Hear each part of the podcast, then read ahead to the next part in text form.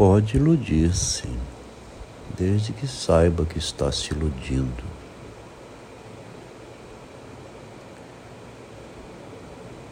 Porque pode ocorrer que não perceba isso, né?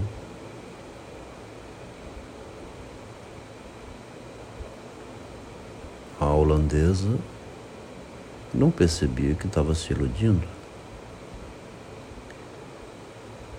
Que aquele tratamento era ilusão.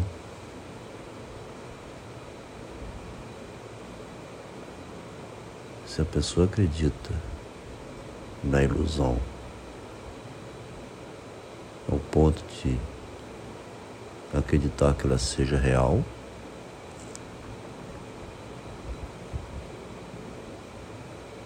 não vai ver nada fora dela, né?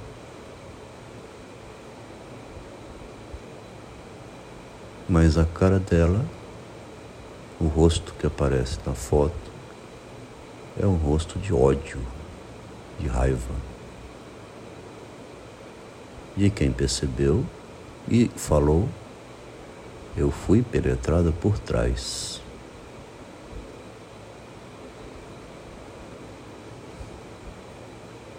Né? Me enganaram dizendo que isso era uma terapia. E eu concordava.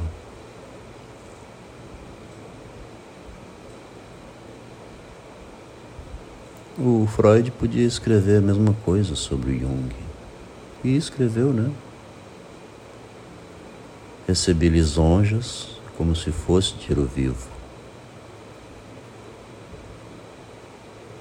Eu fui enganado pelo Jung.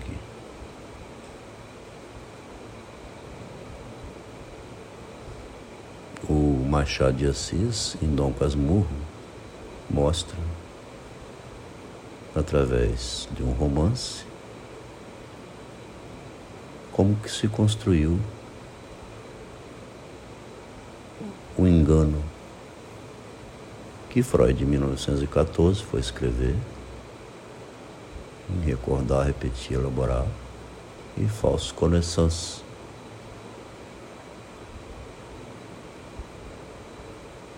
Interessante, tá vendo? O Descartes tinha escrito a mesma coisa. o vídeo, quando publicou Narciso e Eco.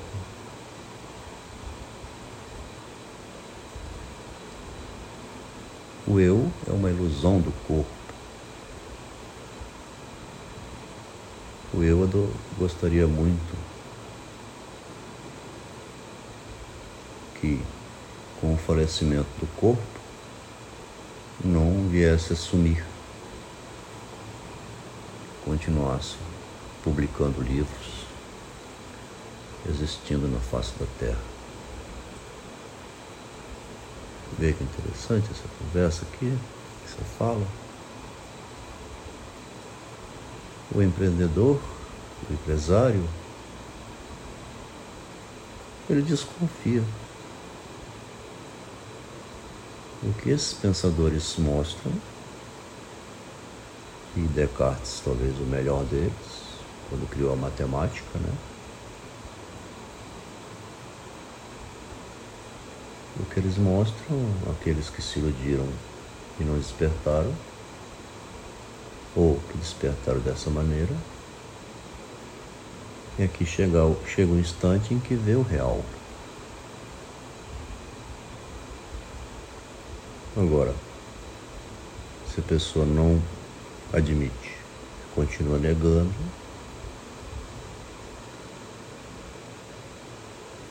né?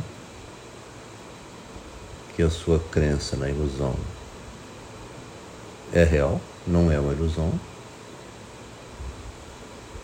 Ela está gostando de ser iludida.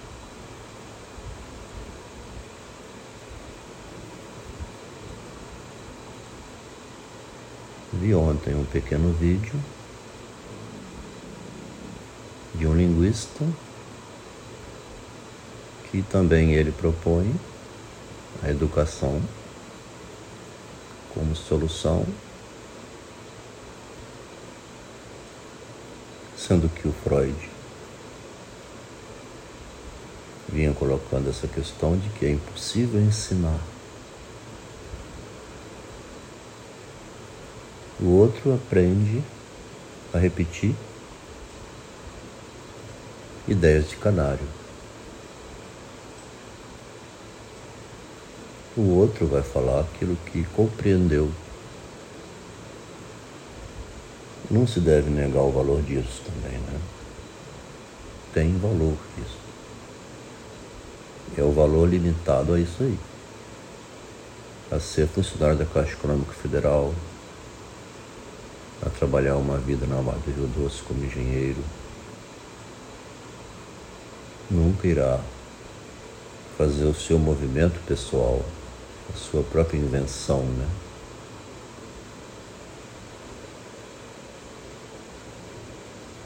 O diferencial está em relação ao funcionário público, né? Que o Machado coloca em Ayá Garcia era o funcionário público, era o funcionário de repartição.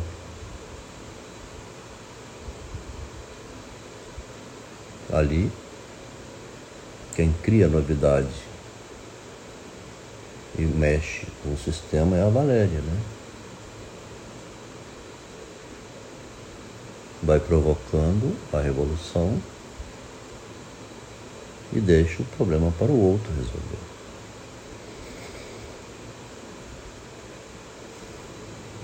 Agora, não é possível que ela não visse o estrago que estava causando.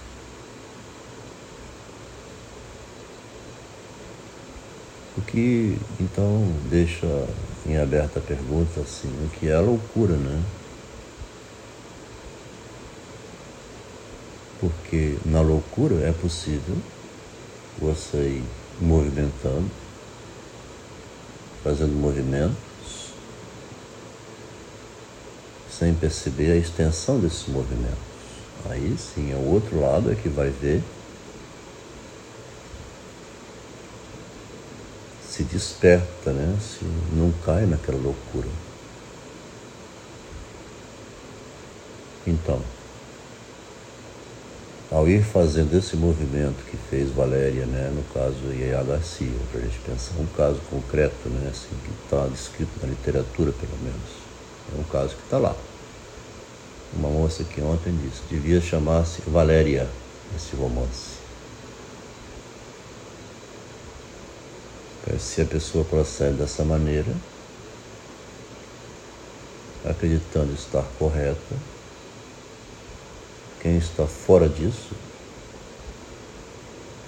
como essa pessoa que propôs o nome Yaya Garcia trocar por Valéria, ela está fora lendo o romance, ela compreendeu a extensão do estrago causado pela Valéria. Ele está fora então do romance, vendo de fora.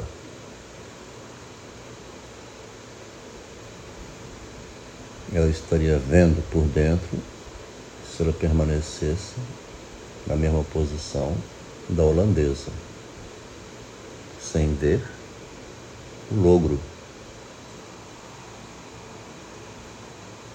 Então, a Valéria veria e sairia dessa posição se ela mesma tivesse visto como viu a holandesa. O ganho de conhecimento que teve a moça da Holanda só foi possível. Aí tem outro conto de Machado que é Águia Sem Asas. Se depois, como a Sara desse conto, né? viu como que entrou na vida dela. Eu acho que era Andrade o personagem.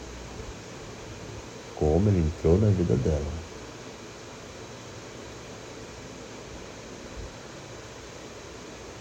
Aí ela teria percebido que foi usado contra ela aquela frase: subir, subir, subir. Pedro. nessa brecha a couraça aberta aí, né? Penetrou o cavalo de Troia. Então, esse breve áudio aqui diz: se a pessoa percebe que está iludida, aí ela desperta. Mas se não percebe continua acreditando, acreditando no tratamento analítico, acreditando no feminismo, então justifica-se aí o erro, né? Compreende-se que não vai sair da posição da holandesa. Ela somente se veria de fora quando ela recuasse da posição que adotou. E esse breve texto aqui pode inclusive ser negado, mas é uma tentativa de mostrar a filosofia do feminismo quando levada a essa posição, de que a pessoa acredita que pode urinar no rosto de um admirador.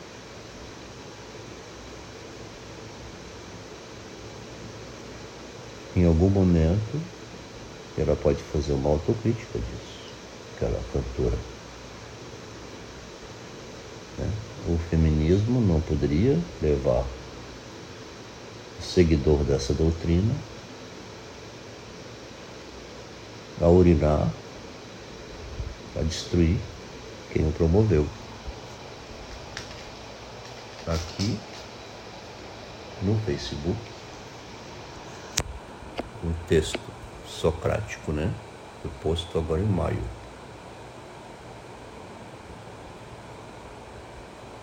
O texto diz: O Sócrates, quando criou o método que fazia a razão mais débil ficar mais forte, pressupunha que a razão, tornada mais forte, se lembrasse que antes ela era débil.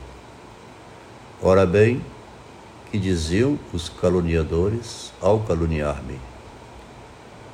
É necessário ler a ata de acusação jurada por esses tais acusadores.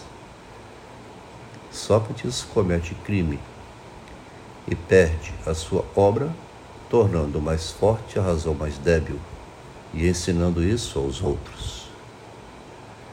O empoderamento parte da ideia segundo a qual o empoderamento, o empoderado depois se lembre que antes não tinha poder. O empoderamento não teria como pressuposto que o empoderado massacrasse o outro, muito menos que massacrasse quem lhe deu o poder e ou lhe dá o poder, por exemplo, quem o admira.